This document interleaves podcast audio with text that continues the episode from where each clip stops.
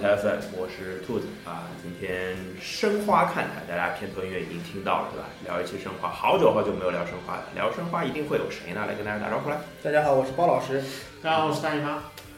我没准备你并不在那个聊申花一定会有的人里面。对 对对，你这个属于抢戏啊。这个我先解释一下为什么今天大大老师来聊这期，然后因为。我听过之前我们聊的申花的节目嘛，嗯，就我总觉得我啊，鲍老师啊，包括四九，我们都是申花球迷，嗯，所以聊的有些东西非常理所应当。我觉得就是这个，就是仿佛所有人都跟我们申花球迷一样，知道这些事实，在基于这些事实的基础上去聊，所以就会让大家有些东西其实普通的听众其实不一定了解。是一个粉粉丝向的太太太浓烈的节目，我觉得这个不太好。所以就是我我是这样想啊，就我我跟鲍老师就聊，嗯，对吧？就是大老师随时有任何母三梦嘛，啥你说个母三梦？就是大老师随时有觉得就是就是觉得没听明白的地方就问。不，大姨妈并不存在没听明白，那有大姨妈只存在听着不爽。啊，听着不爽那就喷得吧？也行，没问题啊。所以有一个 second opinion 还是蛮蛮重要的，我觉得。大老师今天就负责负责干这件事儿啊，这个任务其实是挺艰巨的，因为咱们任务应该很轻嘛。没有没有没有没有，其实这样的就是。就是这这个工作呢，看起来很微小，是吧？但是是非常不可或缺的。教教练的 playbook 上面写着，就是我我需要站到场上。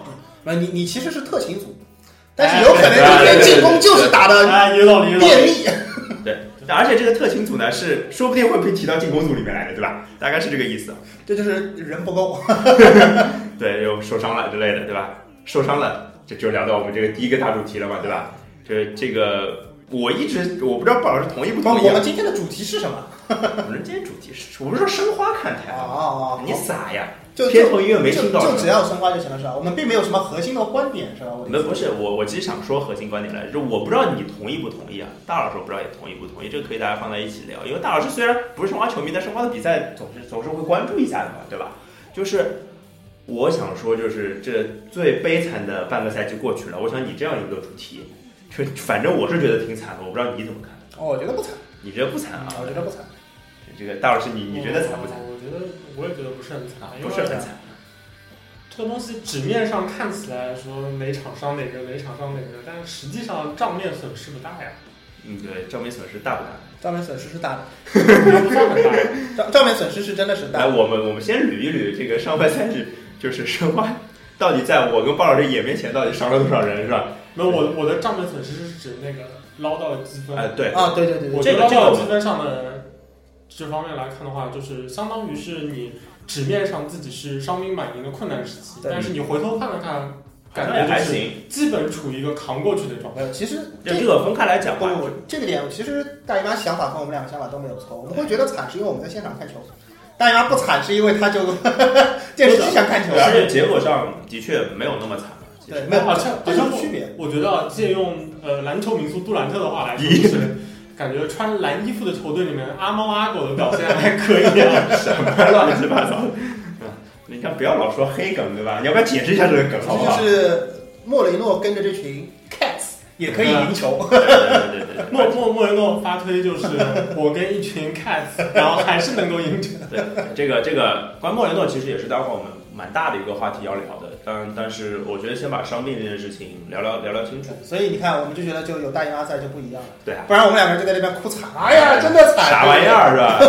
对，所以我们继续回到前面你说的那个，要点一点就在我们的眼门前倒下的人生，就首推曹一定。哎我操！没，主要还是因为我客场打鹿岛那场没有看全。我是没看，因为我在日本。我没有看全。我在我在西班牙。所以我所以就等于我们两个跑到那边去看主场打那个。悉尼是赛季第一场，赛季第一场球。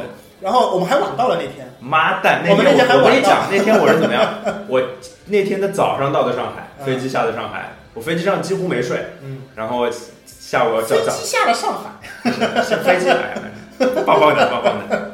我也不知道怎么说出来这句话的，就是下了飞机，然后回家就饿的要死，先吃了一个什么东西，然后吃完就开始睡，睡到大概下午。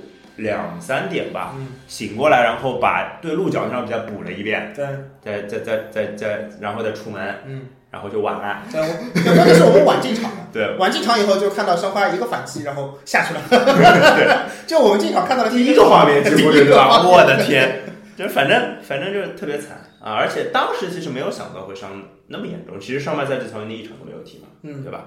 而且申花队我们一直说什么顺境靠瓜林，逆境靠莫雷诺，绝境看曹云定，对吧？好像有这样么说法吗？哎我我我不知道，这个我也没有仔细想我也觉得你瞎说啊，我这一瞎说。但是就你这样想嘛，顺境的时候就是瓜林会有特别惊艳的表现，什么什么三分球啊之类的，对吧？打圆角、圆弧线球之类的。掘金还是应该看以前的王大雷，今年鲁能。这绝杀是吧？棒棒的啊！呃，反正我是觉得曹云定的呃受伤，包括后面也有一些乱七八糟的事儿嘛，这个我们一个一个再来聊说。但是曹云定就相当于申花自断一臂的感觉，嗯，就是申花以前赖以成名的这个，开门黑的不行。对，就是左左左左左肩膀断掉了，嗯相当于这种感觉。那申花其实一直瘸着在走的，呃，然后其实这么说吧，曹云定的这个伤，嗯，挺挺要命的。为什么这么说呢？因为他非但是今年申花伤的第一个人，而且自从了曹云定伤完之后，申花整个赛季的战略部署都会发生很大的变动。第一场客场踢平了鹿岛鹿角，对吧？而且场面上其实并不差，而且最后有绝杀曹云定的机会嘛，打门柱嘛，对吧？是曹云定绝杀的机会，不是绝杀曹云定的机会。啊对对我觉得你今天有点呃 有有点上头，不大对。啊要去喝一点啊，冷静一下。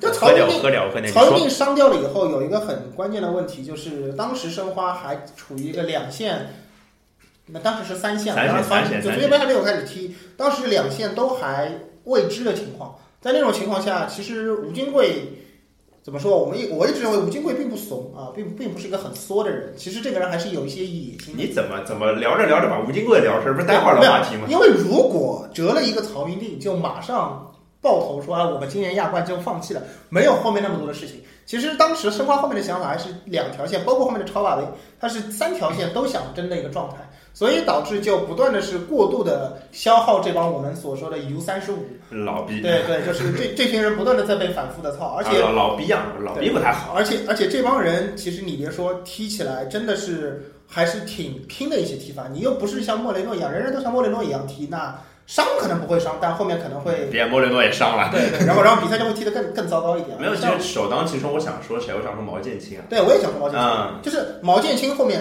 毛剑卿撑了很长一段时间才受了伤，但他这个伤我什么话？撑了好长一段时间才受了伤，对啊，真的是这样，因为毛剑卿？毛剑卿伤之前，其实他的路线先是上来曹云定伤了，然后毛剑卿就不断的在各各线比赛里面打主力，然后表现一直不温不火，甚至比较糟糕的状态。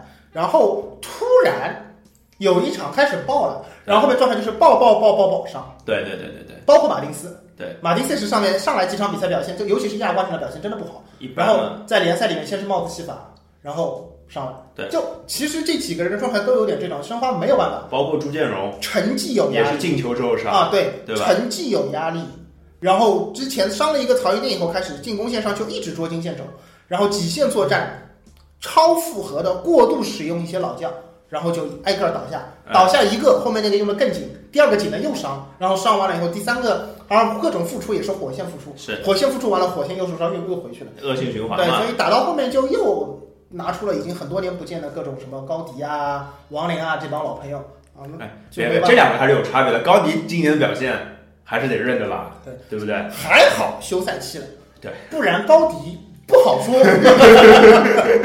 呃，这就讲不清楚了。反正这一连串的受伤，其实，呃，就是对申花从就是纸面阵容上的影响其实是不小的。就是我觉得最大的其实是马丁斯啦，嗯，就是就是说除了曹云定以外，我觉得，而且曹云定因为曹云定的受伤，申花就是从恒大借了荣浩过来嘛。嗯，荣浩虽然你说他也是就一些坊间谣传，荣浩是一九八四年出生的，三十四岁了，将将符合 U 三五的标准，对吧？但是荣浩在边前卫上的表现，其实我觉得是非常够格的。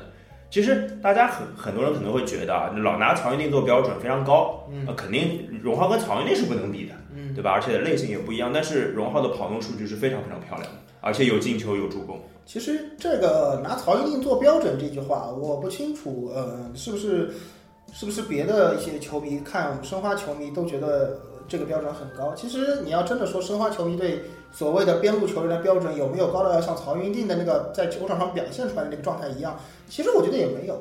就是曹云定有一个很好的优点，就是他在边路单对单，有的时候甚至二对二，他的爆破能力特别的强。是，但其实吧，我觉得我是对边路的爆破能力并没有要求高到这个程度。你这人打 FM 也不用边锋，对吧？对，我不用边锋，啊，只用边后卫是吧？边路球员都是屎。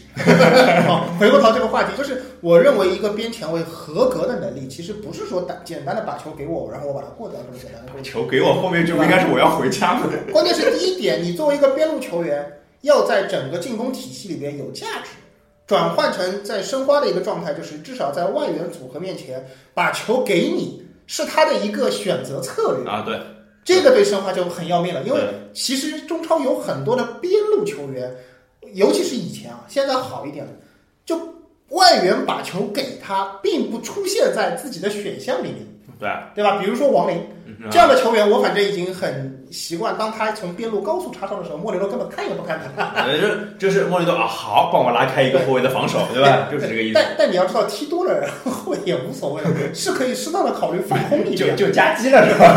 对，就是这么个问题。所以我知道，就是有一种边路球员，估计就就跟那个鲁尼差不多，呃，勇士勇士的的鲁尼，差不多，就在进攻端。呃跟跟那个那个就是鲁尼也差不多。就是你看到比对方的球员全都在跟着本方的其他队友的时候，你觉得这个人好像周围五米没人，你说这个球好像好像球快要死了，没地方去了，那传给他你没办法，只能把球先传给他。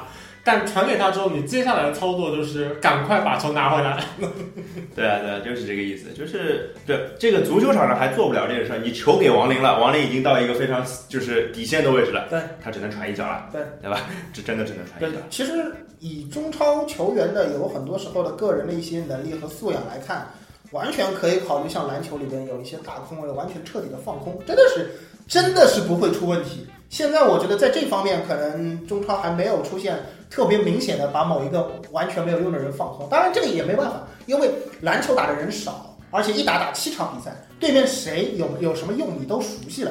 这边就不一定，你比如说本方球迷在看到本方的防守，将对方一个边路球员放空到周围二十米没有人的时候，你不知道他是个什么货色，你知道吗？对对对对对所以这个时候你说我操，这你也不去防守，这个就会产生一些观感的不不适。是，对，对对其实很简单，就是真正牛逼的应该是你怎么不去防守？对，我就知道他以前给我踢过，他就是不用防守，他就是是个应该是这样完全没防，外援也不会把球给他。对对对对那那其实这个东西就怎么说啊？拿一句套用篮球的术语，就是对球队进攻的空间的损害很大。啊，对对对，所以其实我觉得申花，我不敢说申花别的球迷吧，就说我自己，我对申花边前卫的要求其实有一点就是，你不能够对球队，因为申花是一个进攻非常需要空间的球队，哎对，你不能对球队的进攻空间造成太大的损害。就 是那个那个莫雷诺就是勒布朗嘛，对吧？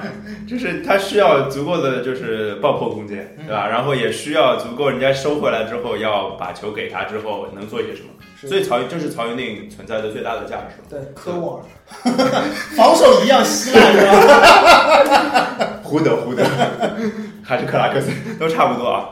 那我想第二个聊的就是马丁斯啊，当然马丁斯其实嗯，其实一直被诟病嘛，嗯，对吧？就是其实是是一个在他在申花的两哎是两个赛季嘛，就一直被诟病到现在。就是即使他状态最好的时候，也没有太多的人会说他有多好。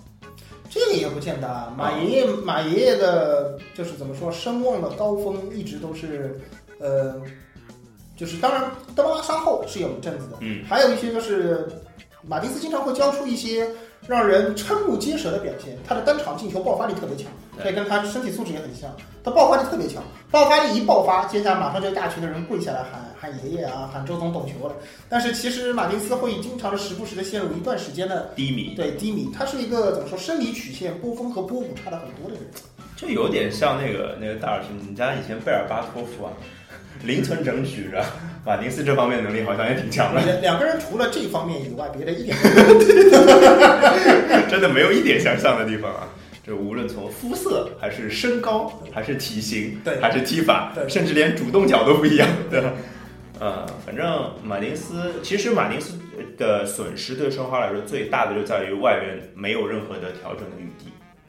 从那个上半赛季来说，对吧事？事实上，马丁斯单前锋外援的这个配置，本来在今年赛季初就一直被大家所诟病。有隐患，吧对，是有隐患的。为什么这么说呢？第一点是因为，当然就外就这么一个外援前锋，对吧？你伤了就是没有，啊，是是是，这没什么好说的事情，这摆明了就是这么就这一个，对。第二点就是，其实申花的进攻，嗯，我们都说了嘛，就我们觉得，就莫雷诺当然是申花进攻中毫无疑问的核心，但是他最常打的两个位置，一个是顶在第一线，一个是收在第二线的表现，很明显，莫雷诺并不是那个特别需要一直顶在前面，尤其是他顶在他前面他也不希望表现不好，对对吧？所以他的前面无论如何需要有一个有分量的人，这个分量可以是像马丁斯这样的分量，不是说人的分量重。你你这样的分量，我想说，我想说朱建荣的分量，就是这两种不一样的分量都可以，但他前面真的是需要一个球员在那边，对不对？是需要一个人在那边，就是需要一个人帮他去处理掉一些就是对抗啊，或者说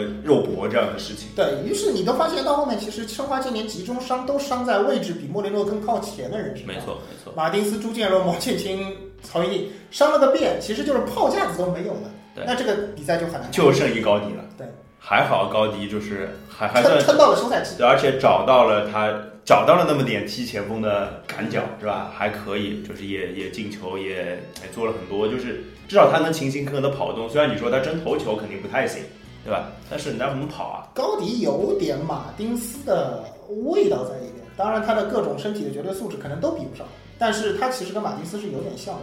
嗯，就是有点像。呃，就是从就是个人进攻上有点像，但是做球能力差点。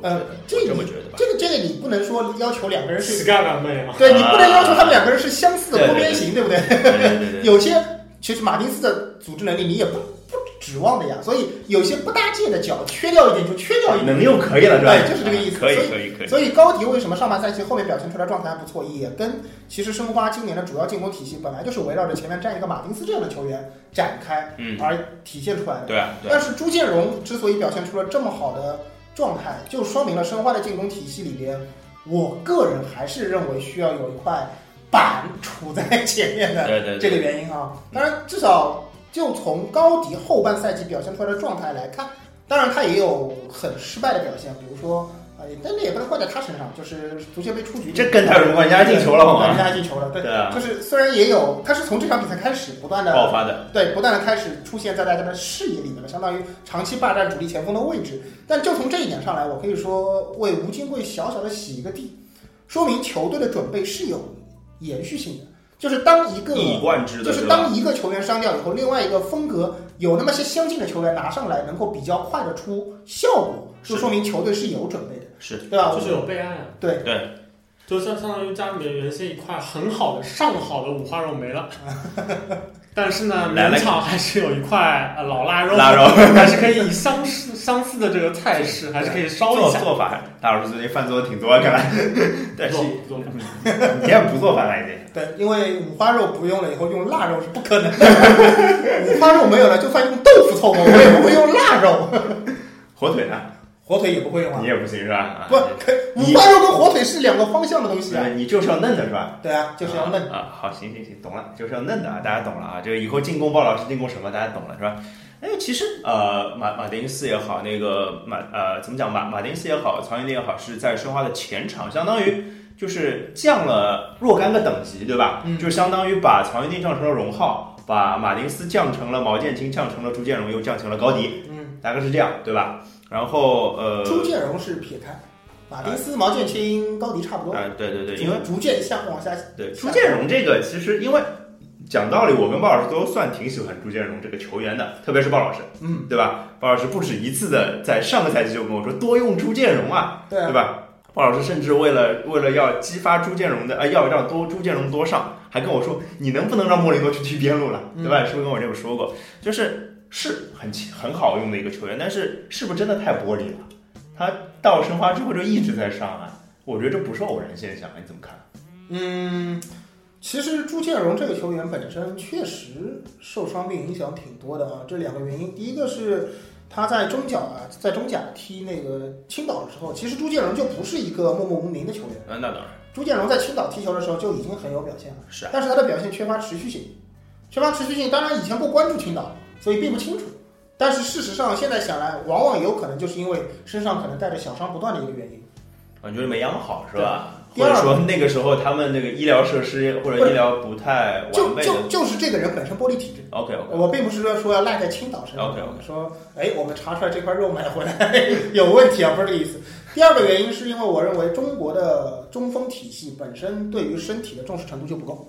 啊，我我认为中超就没有出现过那种呃是以扛着踢，以以这就是以就是桥头堡式的踢法的中锋，能够尤其是中国人能够长时间交出一个不错成绩单的。肖智还不错吧？肖智还不错吧？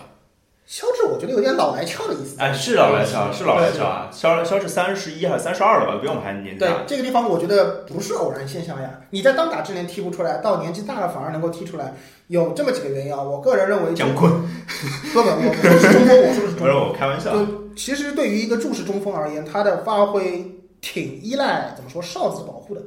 我个人认为，中超在就是尤其是本土球员和外籍球员的哨子对待程度上是有很大的差别的。同意。德罗巴当时在哨子上吃亏到什么程度，我们也看得到。那尚且是一个关注度很高的德罗巴。那，像别的中国的本土式的中锋，一旦在哨子上受到一些不公正的待遇，在赛场上缺乏一些保护意识的话，是很容易落下一些顽疾在身上的。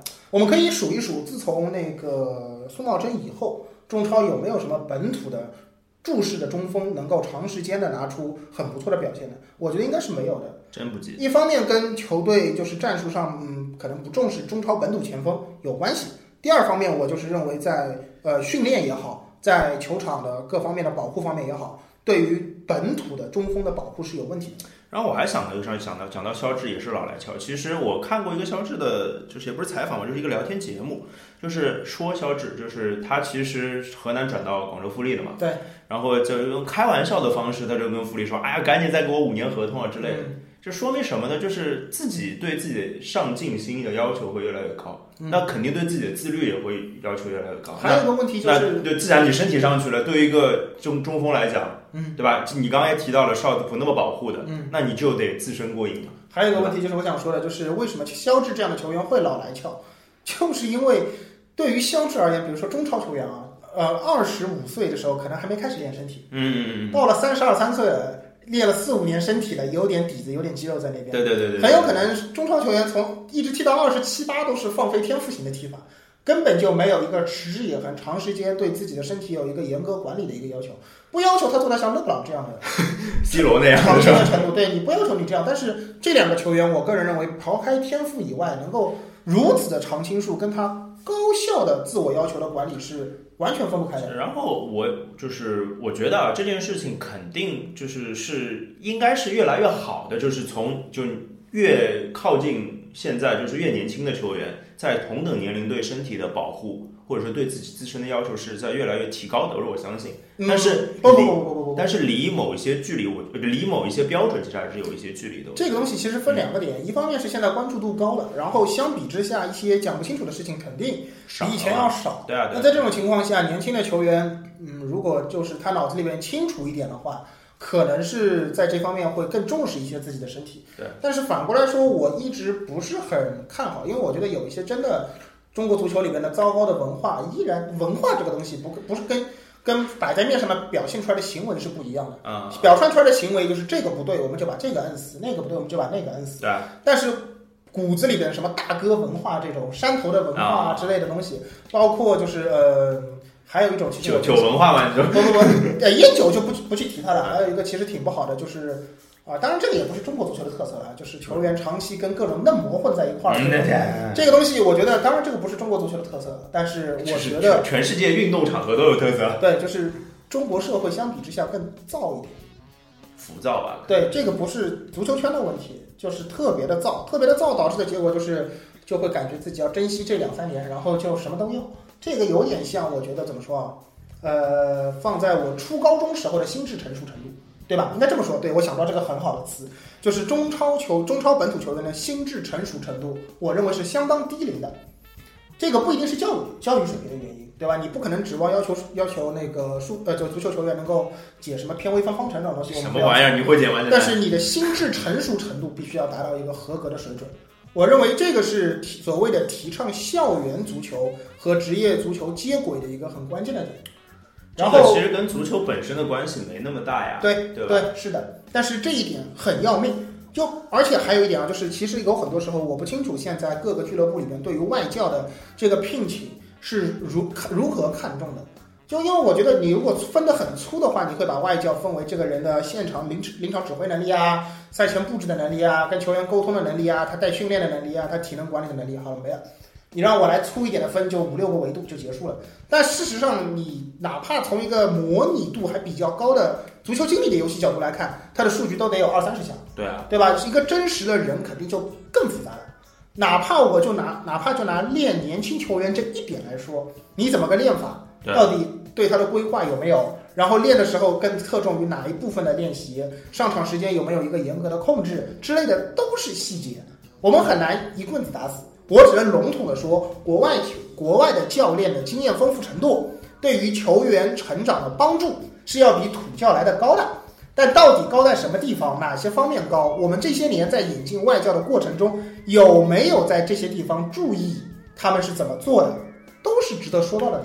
那我觉得啊，就是这个事儿呢，如果要到成年队，或者说到二十四五岁再去讲这个事儿，其实有点晚了，你觉得吗？不晚不晚不晚不晚。就是我是觉得这件事其实应该是从，就你刚刚也提到校园足球跟那个就是职业足球的接轨嘛，嗯，这个东西应该是一以贯之，从小去培养不不不这个事情的。，我觉得任何时候都不晚。嗯中超会有各种什么汪松啊这种，到三十几岁突然脑子开窍，知道足球该怎么踢了。啊，那原因就是汪松这个例子举得不好，汪汪松一直一直挺牛逼的，我觉得。是个聪明人是吧？你对的，想说，对的，王松一直那就姜昆，哎，对，我想着这是姜昆不是个好例子。对吧？还会竖中指的男人以前，就是当他踢的多了，他在社会上混的时间长了，哪怕再慢，他也不断的在积累他的心智成熟程度。对，他在积累他对足球这项运动，他在中国踢足球这个事业，他的认知也在不断的增长。嗯，终于增长到一个入门点了，然后他的表现马上就跟换了个人一样。就是呃量变到质变。对，所以我认为无论什么年纪，你去接触这个东西总是不会错的。对，然后就是其实我们在说，就是刚刚说外教啊，说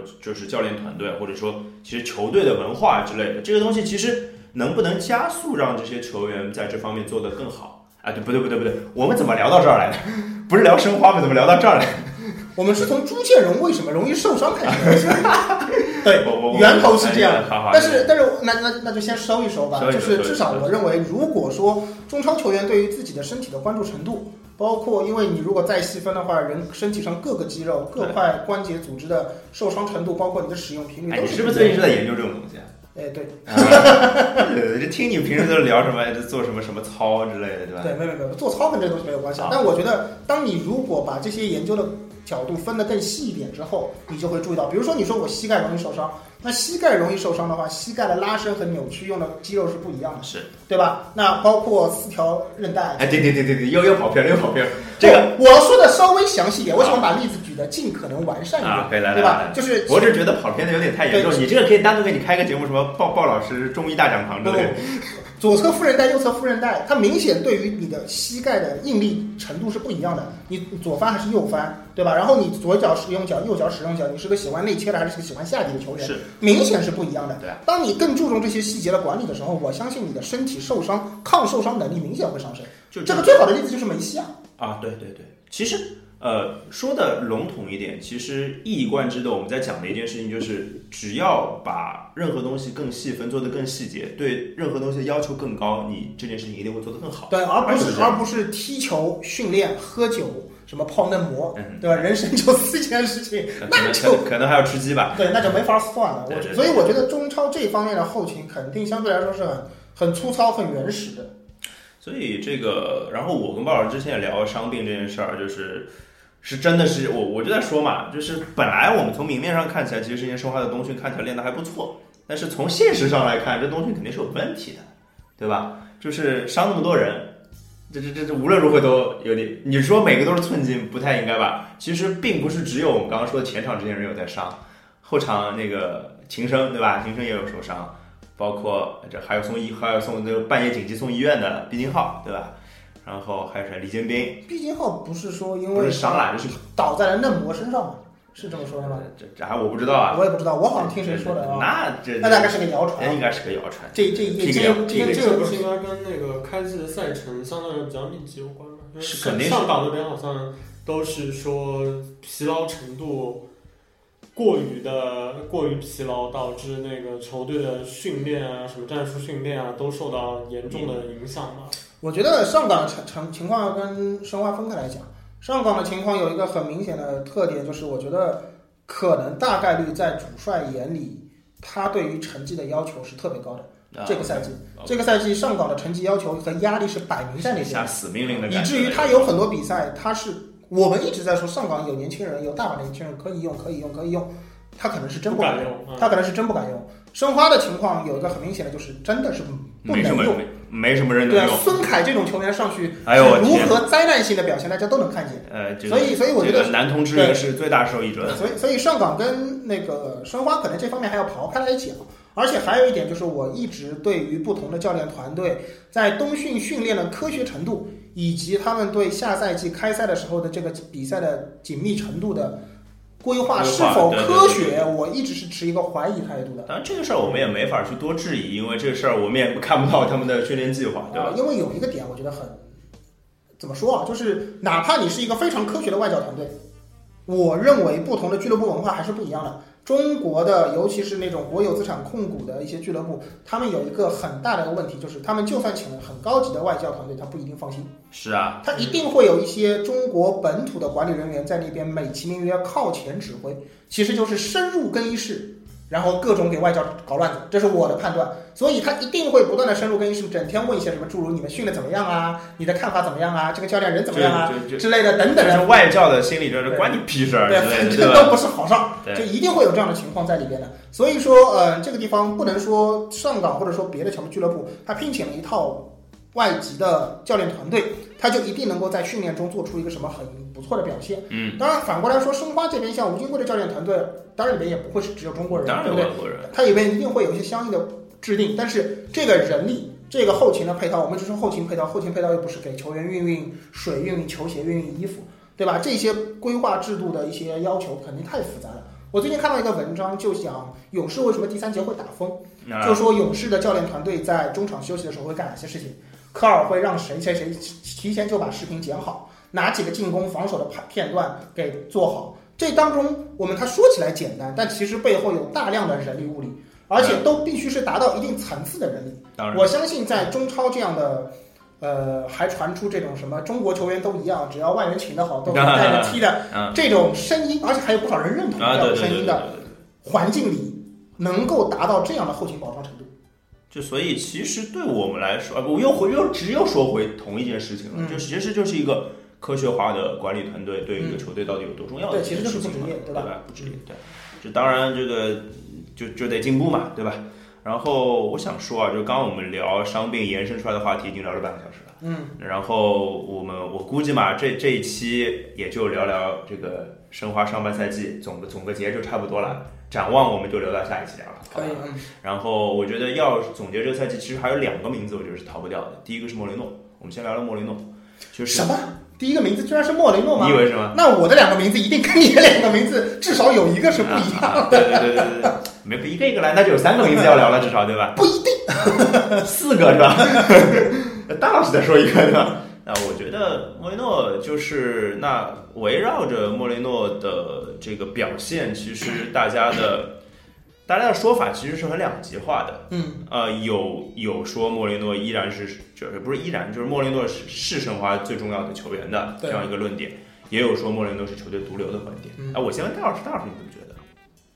最重要的人啊，啊啊对啊这他妈逼能是毒瘤的？对对啊，就是你你怎么觉得，包老师？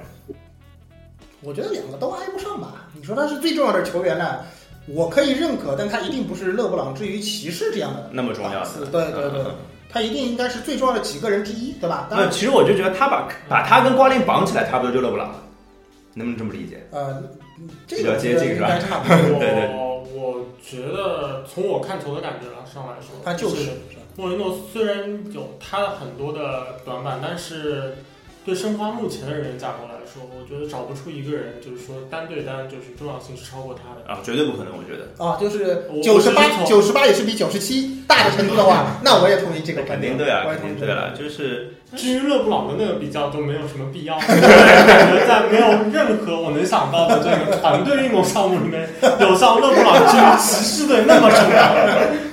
呃，对对，或者只有一种可能，就是大老师带着四个幼儿园小朋友打篮球，大概这个程度是差不多的；或者我带着四个四个小幼儿园小朋友打篮球的重视程度，可能跟勒布朗之一其实差不多啊。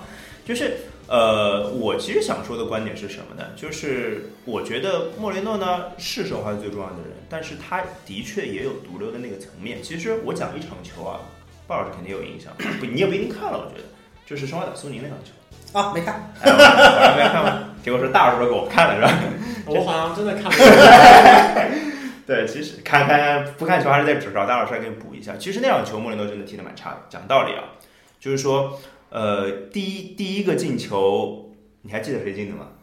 苏宁第一个进球，第一个进球，呃，等会儿黄子昌吗？哎，对，而且是黄子昌在一个角球进攻当中头球进了个球，嗯，对，盯黄子昌的人是莫雷诺，嗯，就是黄子昌在进，因为申花就是大家如果有印印象，申花球迷可能了解，就申花防定位球当中，莫雷诺是最重要的人，对，就是那为什么莫雷诺到比赛最后时刻体力不行了，完全不行了，申花还是不敢把他换下去，是因为他要防定位球，嗯，就是很明显，就是我我自己心里感觉是很明显的，就莫雷诺一下去，申花防定位球是有有危险的，我一直有这样的感觉。嗯啊，是是就是那这场球是因为莫雷诺的盯人失误，黄子昌进了第一个球。嗯那其实对于江苏的客场，啊，对申花球球迷一一一定知道意味着什么的。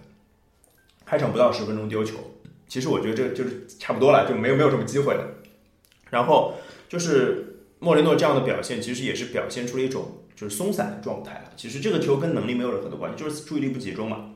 就是他有这样的一面，但是我觉得，我觉得从大体上来讲是瑕不掩瑜的。我觉得就是他有踢得不好的成分了，但是从竞技层面上，他在呃他打那个一方吧，嗯高低进球那、嗯高低进球是一方对吧？嗯那高低那个致命传球是他传的，而且诺维诺是带着伤传的。然后呃打是不是贵州啊？客场打贵州，他那个头球是他进的，一比零也是他赢的，这他依然帮助申花拿了很多分。就是这就是大老师最节目最开始说的，申花其实从账面上没有亏太多的一个，其实莫雷诺莫雷诺靠自己的个人能力拯救了申花不少东西的。但是我们抛开球场上的表现这件事情来说啊，嗯就是你对莫雷诺进世界没有进世界杯名单这件事情和他在申花队的上半赛季的表现，这两者之间有没有联系呢？之类的。我认为，呃，客观的把我自己的因素刨出去的话，我认为是没有联系的。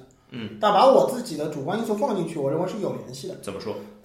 没有联系的主要原因就是对于佩格尔曼来说，他带不带莫雷诺，纯粹是他自己的心情。OK，我认为莫雷诺因为莫雷诺也不知道重要到什么程度。在这个年纪入选国家队备赛世界杯大名单，本身更多的是类似于一种，肯定对我认为是一种肯定的鼓励，对吧？对意义是要大于别的东西的。然后佩格尔曼也不喜欢瓜林嘛，啊，非常不喜欢对吧？然后就带个莫雷诺进来看看行不行再说，看看听说你表现不错，进来看看。我不相信佩格尔曼会看多少中超的比赛，不看对吧？因为你你你来没有，就可能就是他的助手，可能你去你去检检一下莫雷诺在申花队的表现，对吧？听说他，嘿呦，我操！还有这种球，来过来我看看。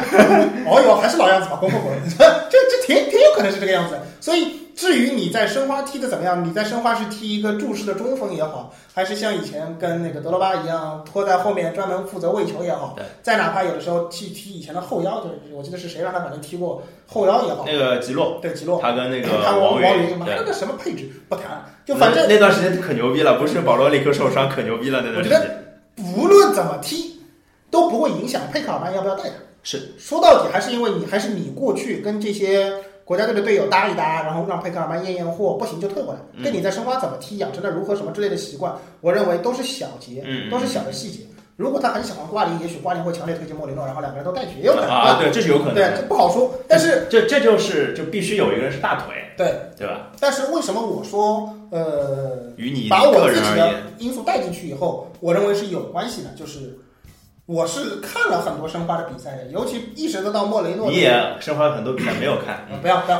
然后我再具体到以看了这么多年莫雷诺的球，对他这个球员个人的心态的判别，我相信，呃，我们肯定比佩卡曼的助手要专一。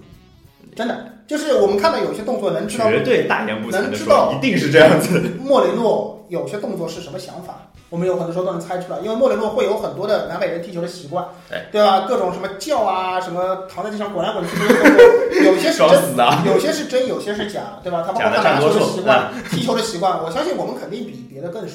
我是认为，对于哥伦比亚的球队来说，这样的球，哥伦比亚这支球队来说，这样的球员带一个肯定有那明白。么有用？反正我也不知道别的国家队三十三四岁的边缘人都在哪儿踢。哥伦比亚的国家队边缘人，我就认识这么一个，对吧？别的什么三十四五岁的老将，不要我一说，别别别，三十一二岁好吗？对吧？因为我一说，比如说我一说莫雷诺因为什么原因要带，然后可能会有别的人知道一些哥伦比亚别的边缘人说，哎，那人也可以啊对，我又不认识，对不对？所以我从仅从我自己的观点上来看，我认为莫雷诺应该带，因为莫雷诺的精神属性其实是一直被低估的，同意，而且低估的很多。同意。我认为莫雷诺甚至于就是他在大赛上的那种渴望证明自己的那种心态是要超过很多绝大部分哥伦比亚国脚吧，因为你说这支哥伦比亚国家队能有什么？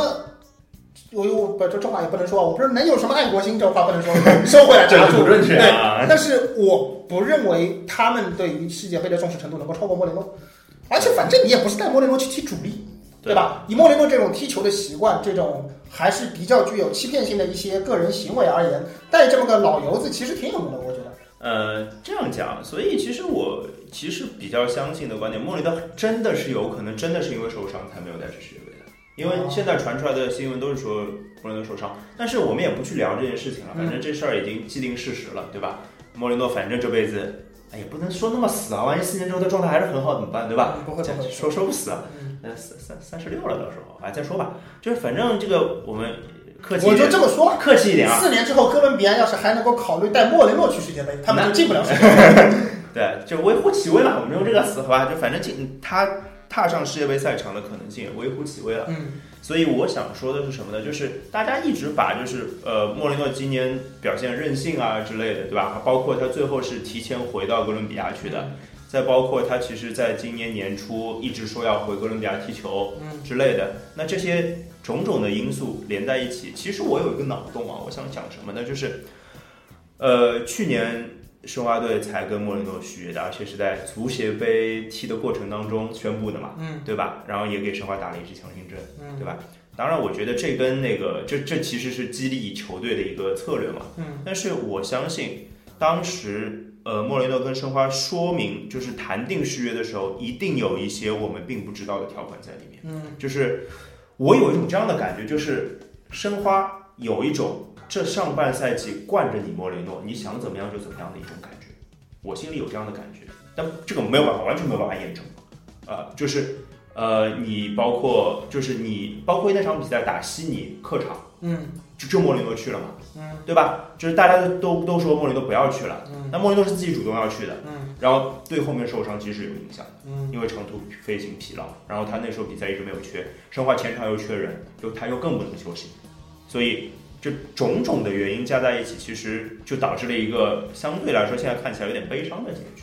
当然，具体是不是一个不好的结局，我就不知道，对吧？但是对于莫雷诺踢没踢世界杯这件事情有点悲伤而已吧，是不是这样子？我觉得有的悲伤无法避免，嗯，同意。因为同意对国家队主帅来说，就是在名单边缘的人，其实要上位的话，最好的机会其实就是主教练给你机会去踢热身赛，嗯嗯，然后你呢在热身赛恰好有好的是打出满分表现，哎，同意。然后让主帅觉得好像这个人是我带一个到时候可以换的替补里面，他最近状态特别好，嗯，没准能派上用场。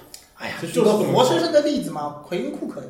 对 对对对对对对，可以。我还想说的就是像那个法国大名单里拉比奥没进。啊啊啊！对对对然后他他没进的这个理由，我觉得就其实很简单，就是主教练、国家队主教练给了你几次机会，而且是连连续给了你机会。对。但是不管你俱乐部踢成怎么样，你在俱乐部的表现，在我的国家队里面，你不是一个大牌，就而且就是你只是一个边缘人。那我考量边缘人的时候，你只要搭进我的这个架子里面不好使，嗯那就没有那我就不会考虑你。对那对莫雷诺来说比较寸的就是他，因为种种原因，就恰好是错过了，就是他这国家队主教练佩克尔曼可能给他去让他试手的这个机会没能抓住的话，那我个人觉得和他在申花踢成什么样，确实没有太大的联系。是啊，对对因为他在申花的表现，其实只是让可能对哥伦比亚国家队的团队来说，就注意到有这么一个人，对，把他列到了就是最后那几个边缘人的这个名单的对，可能就是一个十选三，大概这所以。你在申，我就前面就说了，你具体在申花踢什么位置，根本不会影响到你是否入选。对同意。所以就莫雷诺自己也比较怎么讲，比较就一点嘛。就跟我 FM 带阿根廷国家队迪马里亚是啊是是五六年前的迪马里亚，啊不可能进我的国家队一样，因为我不用边锋，那其实是一个意思嘛，对吧？所以我就一般来说我用迪马里亚就是拉过来到前腰的位置上踢两场。你小样只要交不出场均一球一助的数据，你就可以滚蛋。嗯 这是比较比较流氓的主帅啊，臭不要脸啊！那莫雷诺就聊到这儿吧。但是我相信，就是既然这个事儿已经落听了，我那天那天有一天有一天在那个车站上，我们大家在聊，我就说莫雷诺莫雷诺就是永远是心里有一件事情在吊着他的。嗯，现在这颗这颗石头落地了，虽然结果不那么悲，不那么比较悲伤，不太好，但是这个事情总算是结束了。看俱乐部怎么做工作吧，因为莫雷诺也不是这种就是所谓的从小就是天之骄子一路长大没受过挫折的人，是所以看俱乐部怎么做工作。我觉得只要工作做得好，下半赛季的莫雷诺应该会让我们有新的面貌出现，对吧？对，那你要说我说一个，你说一个，你说一个名单出来是吴金贵，啊，OK，我觉得这个应该在你的名字里吧。其实其实其实不在其实是不在，其实不在，无所谓好，不在就不在，我们坦诚一点，对不在，对不对？不在就不在。你说呗，吴金贵哦，我觉得我们教主，对，我是吴金贵的信徒。然后我给起个名叫什么伏地狗活教是吧？对伏地魔，对中超中超头号伏地魔吴金贵。这绝对牛逼！真的，我觉得吴金贵其实大家对吴金贵的很多印象是刻板印象，我认为是不对的。那么我先说刻板印象是啥，好吧？就是我们先说，就是大老师你也知道嘛，只要你但凡关心一下申花队的比赛，就知道什么八十三分钟上刘若凡，八十六分钟哎八八十六分钟上刘若凡，八十九分钟从阵上换刘若凡下是吧？啊不是从阵谁呀？从政啊是从阵是吧？反正类似，哎就这样这样一个情况，就为了就很多时候脸都不要了之类的就刘若凡上场从这个边线跑到另外一根边线嗯，然后呃吴金贵看出来他比较紧张，啊。换下来。反正我觉得怎么讲呢，就是那场比赛其实看完之后，就我们周围球迷都不在骂嘛，但是我其实心里一直有个想法，就是赢球了，赢球很重要啊。哦，不是，我觉得赢球那你的看法果然跟我不一样，我认为这是吴金贵少数不值得吹嘘的行为，没有没有这点应该大大书特书，是没没没什么好吹嘘的，污污点 上。不值得吹嘘。但是我觉得也没什么好必要好骂的，我觉得就是就是就是为了要赢球，你应该说这是一个你的一个论据，用来证明你认为吴金贵是一个狗的不行的主教练的这个论啊点对不对？我认为其实吴金贵一点也不狗好，怎么说？啊，就是吴金贵其实上半赛季有狗的比赛吗？有，而且很明显的客场打鹿岛鹿角，你们可以去看狗成什么样。客场打客场打悉尼，啊，客场打悉尼 也是全华班对吧？半场莫雷诺下球，下半场全华班基本上没输，基本上就是打人别打脸 你揍我屁股没事儿是吧？零六四阵型。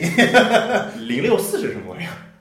啊不不不不，164六四零六四零六四零，啊不好意思，门将从来不列入那我是想你什么情况？就其实零六四是多么激进的一种踢法，六四零啊，就是吴金贵是一个我认为他一个比较务实的人，比较务实是什么意思呢？就是其实吴金贵并不是一个骑墙的人。大家一直觉得吴金贵是一个啊没事情竖大拇指说好话各种讨江湖的人，其实我认为根据我的观察，吴金贵一点也不讨江湖。吴金贵在选择路线的时候是非常极端的。你这赛季看到申花摆明了是要狗的比赛，对了，吴金贵在这场比赛的战术上选择是很狗，但在除了这些比赛以外，我相信申花在进攻和防守二选一的时候，吴金贵都是做的很干脆的决定，都是进攻。我补充一个事例啊，就是这个鲍老师我们在球场上常常说的一件事情，就是申花通常都是只有一个幺二三首发嘛，嗯那替补必须换两个幺二三，但申花的第一个换人名永远不是幺二三，嗯，这也是一种把自己逼到没有退路的一个做法。对，就是吴金贵就一早就想好了，这绝对不是说各种呃，我踢到六十分钟看看场上情况，我考虑是否这会儿要用个谁之类的，他绝不是这样子的人。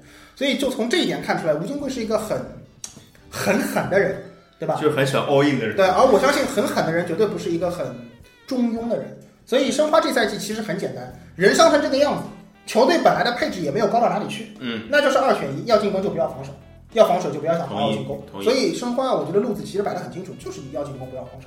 经常说申花上上半赛季后面几场比赛在客场场场出惨案，为什么呢？因为要进攻呀，因为要进攻啊，对，就这么简单的道理不。想放弃放弃防线就靠扑，防线就靠扑和抢去争取去破坏，一破坏下来就地反反攻过去，其实就是两你你一锤子我其实很简单，反过来，如果一波进攻我就被人家打回来一个反击，可能就穿了。对就是这样子。所以其实上半赛季申花在进攻选择的时候，他是要进攻不要防守。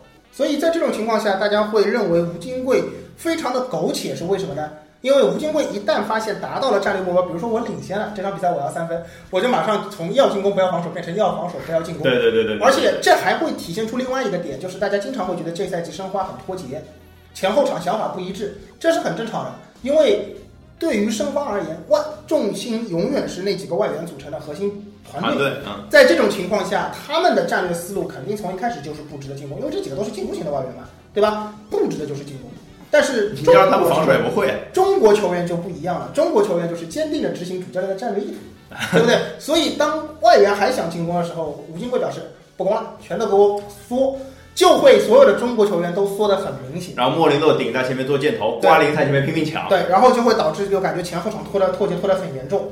但是你要这样想，既然本土球员坚决的执行了主教练的命令，并且执行的在场面上很丑陋的时候，你就可以感受到一点，就是吴金贵对于更衣室的掌控应该是没有问题的，嗯，并没有在场上出现所谓的各种啊不按主教练的意图来行事的人。对对所以。仅从这两点来看，我认为吴金贵只是给外界感觉他很苟且，其实是吴金贵比较眼里对于他来说眼里分数比较重要的。换句话说，你也可以想，为什么上半场赛季收成就是伤成这个样子？申花现在我们实际的分数并没有掉很多，对对吧？其实而且还有比赛是因为运气不好丢的。对，所以这个也就体现出吴金贵真的是一个很务实的一个人。对，我觉得“务实”这个词用的特别好，就是就是这个上海话讲叫“泄了就是抓乙操”嘛，他？其实是就是捞到多少是多少。他是一下个午用一个围棋术语，就是实地派，是吧？呃，他就是标准的，我上来三斧头能够砍成什么样子再说，一看不是头，马上就开始龟龟缩那种。对啊，我觉得这种判断方式其实是蛮正确的，就是我觉得大部分球迷和那个舆论有时候判断就是教练是不是保守啊，是不是犹豫啊，其实这个思路有点，我看起来有点奇怪，我觉得。就往往会有一种论调，就觉得好像这个主教练打法是比较激进的，嗯就有种啊，只要只要是大发一百嗯就怂货。嗯，然后这这个呢，你放到篮球场上又会变得很奇怪，就是这个教练是进攻的呢软，嗯，防守的这时候变成硬汉了，所以这个标准就变得很这个，我觉得刻板印象这个词是其实是说的很对的，其实我觉得就是分类不能分的那么简单，对。吧？就是你说进攻，就是呃崇尚进攻的教练，其实对主教练来说，我比较同意一个看法，就是不管他选的选的这个战术方针是什么，只要他对他的选择是比较坚定的，嗯。而且球队能够贯彻下去，嗯。嗯，那得到一个好的结果，一个坏的结果，在比赛中都是有可能的。就是很在这种情况下，其实这个主教练，你可以说他在战术选择上可能出了错，有有一些临场的选择是蠢的，是的，是的，是结果证明是很失败的。是。但是你说他的这个选择就是很怂啊，或者说是很没种啊，或者说比较冒进的一些选择，就是碰巧又赌赢了的时候，觉得很很。血性，这个其实不太有道理。对 所以就是，哎，这学者这词用的好，就是很多东西你真的只能用学者来解释，否则否则你用什么来解释呢？而且吴金贵其实这赛季你不觉得吗？吴金贵有一点铁血硬汉的感觉，啊就是他其实命对他并不很好啊。啊是就这赛季的命对他而言并不很好，对对对对对这个伤那个伤，但他愣是一是扛得住压力，二是总体来看成绩还可以，能够至少从现在积分榜的情况来看，申花离亚冠区也就一场球嘛。哎，至少是能够让管理层满意的。对对对，同意，我完全同意。而且在吴金贵在就是上半赛季结束接受采访的时候，他也是提出这件事情，就是是满意的。嗯，然后他还提到，就是如果不是伤病的因素，申花队可能也能再多个三四分。那多个三四分就是在那个大家预期的亚冠范围内。其实道理很你这一简单，就是你嗯比赛不用管，就踢出来你最后印象怎么样，就是你拿到你好的结果的比例有多高嘛，嗯同意。对吧？你只要在很多比赛你确实拿到了一个好的结果，那你最终成绩就不会难看。对分分数这是最最最实在的，或者说特最特别特别是对于就是申花在今年上半赛季，其实整个球队的阵容剩下来人嗯，人马不够齐整。是你其实，你根本你根本不可能做得到，说我要制定的一个就比赛的方略是，呃比如踢苏宁，嗯我要把苏宁的前场全部掐死，然后还要踢出犀利的进攻啊！我操，再见是吧？而且那场神一样的气场，对吧？不知道这个，聊第三个名字啊，第三个名字，我第三个名字是周军啊。啊，那咱俩差不多啊，那啊，对，所以其实，那所以就就三个名字了是吧？没有第四个是吧？就周军肯定得聊嘛，就是怎么讲啊？就是周军，大老师知道周军是，就是知道周军多少事儿？我其实很想，我不知道他多少事啊，所以这个这个聊是有意义的。嗯，就是周军，首先明面上他都知道是申花的副总嘛，也是就是真正的操盘手嘛。这应该是知道是搞转会的啊，对对对，真正的操盘手啊，这当然也有很多人揶揄周军说回扣啊、游艇啊什么东西的，对吧？但是我一直对这个不不是对周军是这个观点啊，我一直对球队管理层的观点是，你拿不拿回扣其实跟我没有半毛钱关系，你我只关心你买的人好不好啊，我我是这样的观点，我不知道爸爸是怎么想的这件事，就就从这件事情来看，我认为。这个想法是应该代表一大部分比较理智的人的看法吧，因为说难听点，如果你把球迷当成是一种付费享受服务的群体来看的话，无非就是这个服务体验怎么样是吧？对这个 乙方给我的感受如何？其实就是这种感觉，对吧？所以你如果周军是乙方什么幕后真正的操盘手这种鬼话，我听也不要听。我要看的就是你拿到前台来的那十一个。姐们儿表现的怎么样，对不对？其实就是这样子，手上有没有手上有没有有没有货啊？对啊，就是我就单纯看你的表现。那如果这十一个人拉出来，矮的矮，黑的黑，丑的丑，对吧？马丁斯 不要紧，对不对？哦，不是不要紧，就是如果真的他们给你的服务不灵光。那我管你是什么，我肯定是连你这个主体一起骂啊，对对，对吧？我去一个地方消费，消费完不好，我肯定说这家店不好，我不会说这家店的老板脑子有问题。对对对，我不可能这么骂呀，直接骂店嘛，对吧？对吧？所以在这种情况下，我们所以你你是哪一家店对你服务好？这个说着说啊。总体来看的话，我觉得就是如果球迷感受下来不爽，那我肯定是指着你的俱乐部骂的啊。那俱乐部内部开分赃大会、分锅大会的时候，会把这个压力传递给谁？我就管不着了呀。是不是跟他分管的业务挂钩呢？那也是不一定的啊，对吧？你比如说周军，大家知道他是申花俱乐部副总，那申花里边到底有几个副总？前副总了，前副总了啊，以前的副总对，到底有几个副总？嗯，或者说不对不对，现在是总经理，等总经理。或者这么说吧，就是在申花内部开管理层会议的时候，桌子上坐几个人，你知道吗？反正我是不知道的，对吧？这几个人在分锅的时候，他们无非是哎，球迷最近骂我们了啊。我们来看一下大家的表现，哎，我们来读两封读者什么什么球迷来信，对吧？或者说，哎，最近那个微信公众平，微信公众号后台是吧？五星体育有人跟我讲啊，说我们这个球队表现踢得很难看，很多他们电视台里边的本来申花的球迷现在都去看上港了，你们怎么回事啊？怎么做的工作？你们来讲讲看自己都做了些什么问题？就这种大会开的时候，具体是锅是谁的，是分到谁身上，跟你管哪块业务其实没什么关系啊，嗯，对吧？球迷在骂我们申花，那那个分管。呃，舆情的那个、那个、那个是谁？来过来给我看看，对吧？或者说，听说我们俱乐部里面有些教练，就听说谢朝阳被抓了，哦，不是谢朝阳被抓了，听说谢朝阳跟年轻球员的什么女性直系亲属有不正当关系啊？那个管纪检的那个，你汇报一下，你或者你来有没有这个问题？下个月组织一次专题内部稽查。你你是不是就干这个事儿的？不，但是人家这么开大会，你一个周军负责一小块转会，这很重要吗？挺挺重要，挺重要。对，你是觉得很重要，因为他负责那一块是跟你对接的。对，你当然会觉得重要。当然。但是至于他那个内部开会的时候，这一块东西重要不重要？周军能有多少话语权？他说话有多少重要？我觉得是这个根本就没法说。又拉远了，又拉远了。我们还是讨论回足球的层面来，就是因为为什么说这个东西跟我挂钩？因为我只看球，我也不管别人别的事情，对吧？所以其实。周军在申花哎多少年我就没有数过他在申花待了多少年了，对吧？快十年了吧？十年应该有了，就是从朱俊哦十一年好像是走的时候，十一年好像是对。然后那么他走了之后，其实呃他之前也有引进，就任何一个人他总有成功的案例、失败的案例。周军当然引进过成功的球员，当然也引进过失败的球员，好多。这个我们不拿这个当口水仗去说了。但是我想说的是，周军离开申花总经理这个位置之后。对申花会有什么影响呢？这个你想过吧？我觉得还是一个管理风格的转变，是吧？因为怎么说啊，就是周军本人，首先，我不我不敢表示政治意义上他延续了多少朱俊时期的政策，嗯，在那边，但至少在一点，在球员的直接管理上，周军是一个比较亲亲近球员的一个管理方式。嗯，大家都知道，申花其实最近几年的表现。各种在场上很毛躁的表现，大家认为申花球员不成熟，其实也跟平时管理的时候相对宽松有关。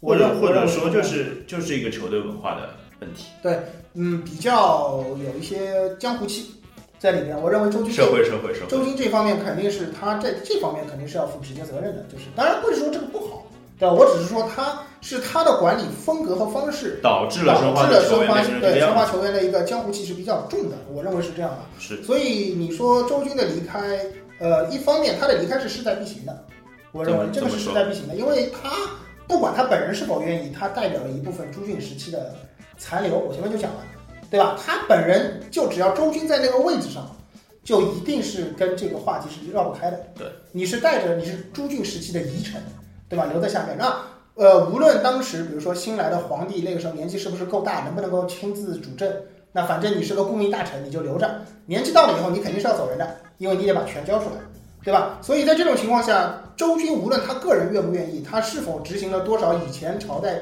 遗留下来的政策，反正他是一定要走的。对，所以这个没什么好说的，他是到了时间一定会走人的人。那在这种情况下，对，在这种情况下，我个人认为周军一直延续到上一个转会窗口，对申花都是够意思的了。啊，对吧？就是大家整天都说什么周周军买人什么买一个好的买四个废的，或者刮一张彩票刮出来的，四张彩票没刮出来，然后吃回扣之类的。我就想说一点，对于申花而言，其实有大把的板凳球员，但是没有合格的主力。所以说你引进球员，如果说引进了一个是靠谱的够够格的主力球员，剩下可能要搭上两到三个废人。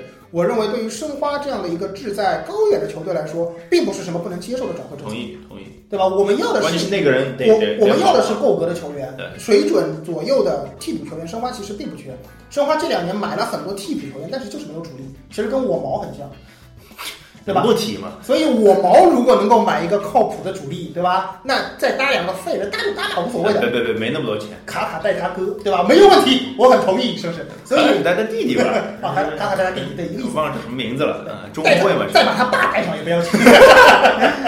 唐唐纳鲁马带他哥是吧？带张玉宁、张玉宁弟弟和张玉宁他爸，OK，我绝对支持。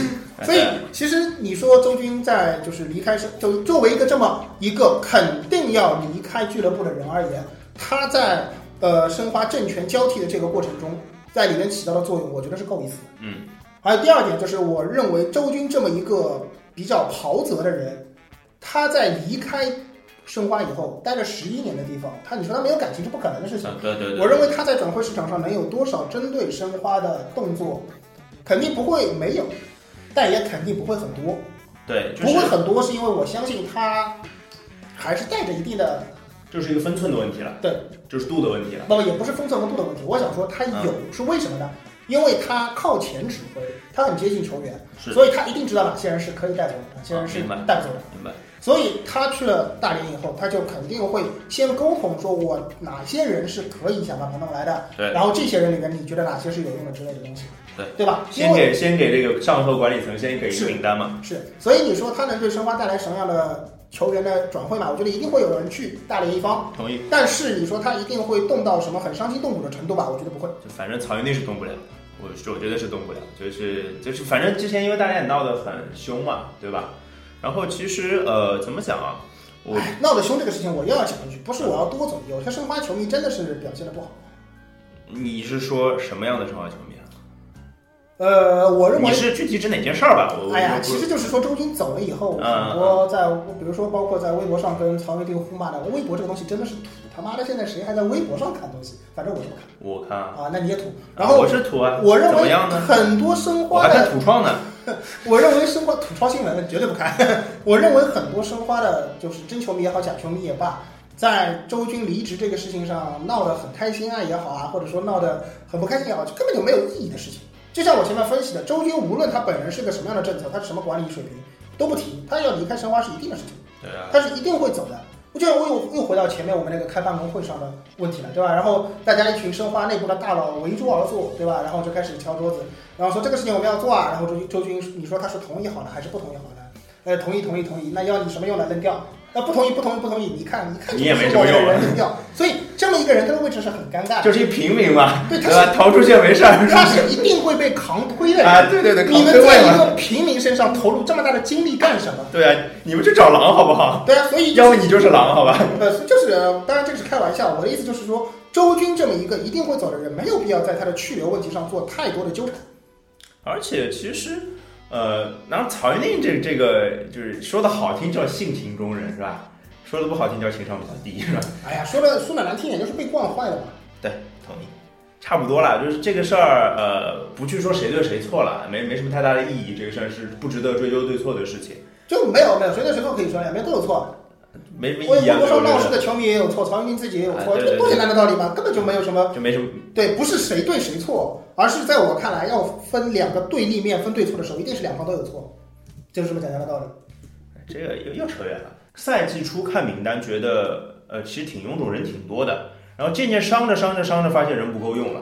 最后用一个残兵败阵扛过了这个蛮艰难的上半个赛季，大概就是这样。让我来总结的话，其实是一个更新换代的上半赛季。更新换代，对，更新换代的一个上半赛季，呃，包括这个亚冠的资格，亚冠的资格分在了所谓的死亡小组，我当时也是认为很正常的一个事情，因为对于申花的球迷而言，这个亚冠本来就是一次奖励，对。是一个奖励版，是一个 bonus，对，就是本来也不是在什么必须我们说我们一定要在亚冠出成绩，对，无非是这么多年我们回来了，给你个由头，开心开心，六一儿童节，对吧？过完了，该干嘛干嘛去，对对对是不是这样？所以这个亚冠本来就是一个奖励，是之前一系列的投入也好，操作也好，过去那么多恩恩怨怨积纠葛积累下来的换到的一个 bonus。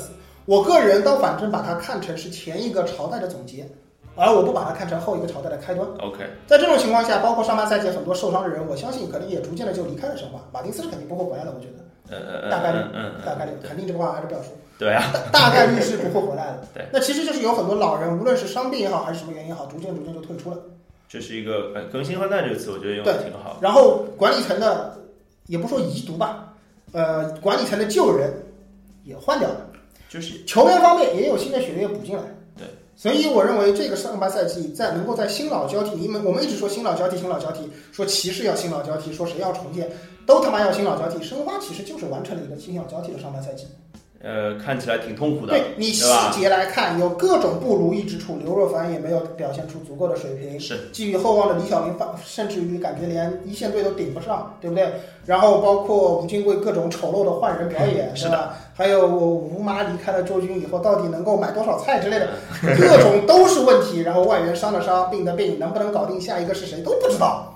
但是你红总体来看，这场大赢拿扛过来了，分数没怎么丢。哎对啊，对吧？一个上半赛季成绩不错的情况下，逐步完成了一些血液的交替，一些新老新老的交替，一些更新换代，你有什么不满意的呢？没有。对，而且我觉得相对来说，我个人觉得对申花来说比较积极的一面啊，就是不管这些新冒出的名字年纪怎么样，嗯，但最起码就是确实有一些新冒出来的名字，在申花表现出的能力是在这支球队是能够是在配得上这支轮换里球队的。能够起到作用的。对是的，那这样我们这期其实聊的时间已经非常长了，就是其实鲍老师这个点留的非常好，就是更新换代嘛。我们刚刚说的都是就是旧的东西，那我们没有，吴金贵不是旧的东西，就就就对对让你们看到一个全新的大模式。所以吴金贵又摆到下下半期来说，就下一期来说的，就是其实大老师刚刚也引出了一件事情，就是有一些球员其实是我们本来没有想到、没有预计到他能在球队当中发挥作用的。那这些球员，包括我们新引进的球员，包括呃未来下半赛季甚至之后一两个赛季的一个略微长远的一个版图，我们就留到下一期来说，好吧？好今天节目就到这里，拜拜。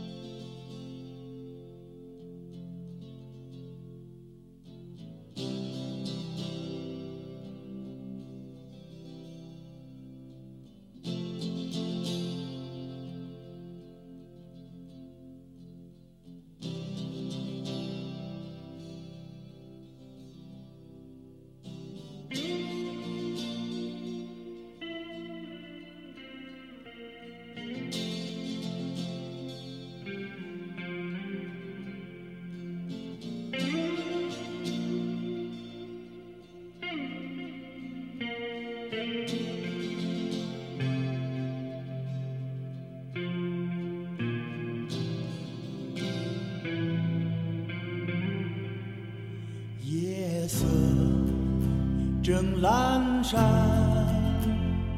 微微银光闪闪，一遍又一遍，